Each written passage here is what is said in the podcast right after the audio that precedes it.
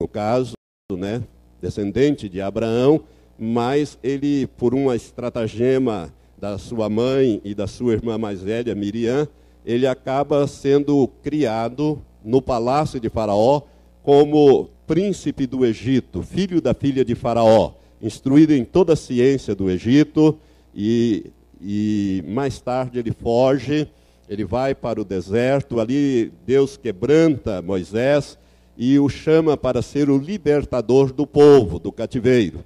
Capacita Moisés com sinais, maravilhas, com poder, e Moisés então arranca o povo do cativeiro com mão forte, braço estendido, e Deus opera maravilhas através de Moisés, dá a ele no Monte Sinai eh, os dez mandamentos e toda a legislação contida no Pentateuco. Nós temos os primeiros cinco livros da Bíblia, que é chamado Pentateuco ou Torá, Torá no hebraico, Pentateuco para nós. Os primeiros cinco livros são escritos por Moisés. Por isso ele é conhecido como libertador do povo e legislador, porque ele traz as leis conhecidas como a lei de Moisés, que são as regras que estão na Torá, nos primeiros cinco livros. Moisés é substituído por Josué, que conquista toda a terra de Canaã, aliás, não toda como Deus queria, mas grande parte da terra de Canaã, ele é conhecido então como conquistador, ele introduz o povo na terra e estabelece ali. O que se segue vem o período dos juízes. Esse período vai durar mais ou menos 300 anos. E ali tem uma, uma coisa curiosa: o povo peca, o povo é punido, Deus ele, ele se arrepende, Deus levanta um juiz para libertar, ele é liberto, restaurado, torna a pecar, torna a cair e vai naquele ciclo. Isso dura mais ou menos 300 anos. Até que o último juiz, que foi Samuel, que era profeta também, ele, amando de Deus, vai ungir os reis. O povo queria um rei, não queria mais ser governado por Deus através dos juízes. É aquela velha história, né? Nós sempre queremos imitar as coisas que nós vemos, sem pensar muitas vezes que Deus tem algo melhor para nós.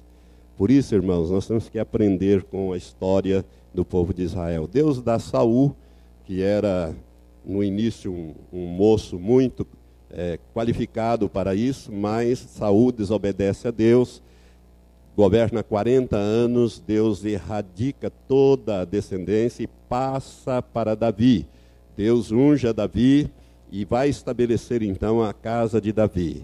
Davi governa também 40 anos, depois é, Salomão, seu filho, que vai edificar o primeiro templo, ele assume Salomão, no final da sua vida, se desvia dos caminhos do Senhor, com idolatria, coisa que Deus abominava, e o resultado que Deus diz que vai dividir o reino em dois reinos, o reino de Israel em dois reinos, o reino dos hebreus em dois reinos, e isso ocorre no governo de Roboão, logo que o filho de Salomão assume Roboão, Deus divide o reino por volta do ano 935 antes de Cristo, ele divide o reino em dois reinos. O reino do norte, que ficam as dez tribos, e no reino do sul, duas tribos: a tribo de Judá e a tribo de Benjamim.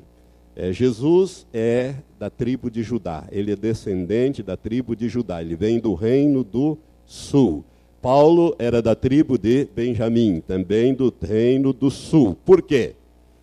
Porque do ano 935 até 722, o reino do norte ele foi de mal a pior. Começou com Jeroboão e Jeroboão se desviou dos caminhos do Senhor e com raras exceções, o reino do norte foi um reino idólatra. Foi um reino que que pecava gravemente contra Deus. Deus tolerou do ano 935 até 722. Deu mais de 200 anos Deus mandando profetas e dizendo: Olha, se arrependam, mudem, porque senão eu vou destruir.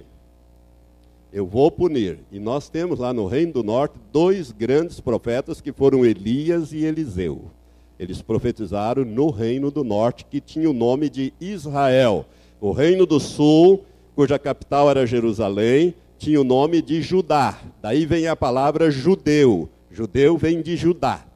Antes eles eram conhecidos como hebreus. O reino de Israel era conhecido como hebreu, o povo hebreu. Né? No tempo de uh, antigos, ele é conhecido como hebreu. Mas as dez tribos não ouvem a voz do Senhor, até que Deus, se irando tanto, manda então Sargão II, rei da Síria, no ano 722 a.C., ele conquista a capital do reino do norte, que é Samaria, e liquida com todas as cidades. E o que, que ele faz? Ele pega aquele povo que sobrou, os que sobreviveram, e espalha-os lá para outros países e traz povos de outros países e coloca ali.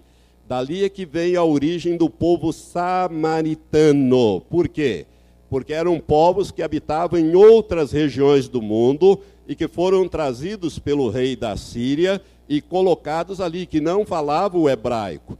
Mas alguns poucos povos, alguns poucos habitantes de Samaria, fugiram para as cavernas, para os montes, aqueles mais pobres que moravam no campo, e depois eles voltaram. E aí virou aquela mistura daqueles poucos judeus com esses povos que vieram de outras raças e que passaram a ser samaritanos. Por isso que os judeus não gostavam dos samaritanos, porque os samaritanos eram uma mistura de povo. Essa é a razão histórica. E essas dez tribos, elas são espalhadas pelo mundo. Por isso é que nós temos judeus de todos os tipos. Nós temos judeus africanos, porque uns foram lá para a Etiópia, são judeus de pele escura. Eu mesmo conheci agora em Barueri um judeu africano. E conheci também uma, uma judia, ela estava lá, bem branquinha, europeia, né? Ele era é, descendente europeia. Olhinhos azuis, e aquele outro um homem de cor, baita de um homem, ele, o nome dele é Ebenezer, Eben, Eben-Ezer, o nome dele. Então, ele me disse que ele era judeu etíope. Assim como os judeus russos são clarinhos, de olhos claros, então você tem judeu japonês, judeu de todo tipo, porque as dez tribos foram espalhadas. Foi nesta ocasião. Depois estão sendo, eh, já se reuniram em Israel o Reino do Sul continua. Lá de 935 a.C. até 586 a.C., quando também, depois de pecarem gravemente contra o Senhor, o Senhor mandar profetas como Jeremias e outros a advertir o povo, Nabucodonosor, rei da Babilônia, destruiu o reino do sul, ou seja, o reino de Judá, capital Jerusalém, destruiu Jerusalém e o primeiro templo que Salomão construiu levou todos aqueles vasos de ouro, acabou com tudo aquilo, levou preso o rei Jeoiaquim, e nesta leva foram Daniel, Sadraque, Mesaque e Abidnego. Daniel e seus amigos eram adolescentes quando foram levados escravos para a Babilônia.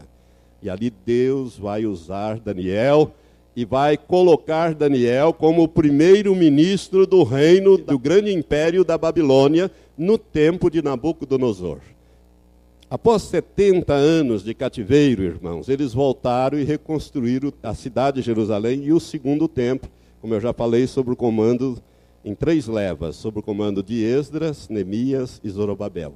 Isso você pode achar no livro de Esdras e no livro de Neemias essa história como também no livro de Esther você vai encontrar a história do povo no cativeiro.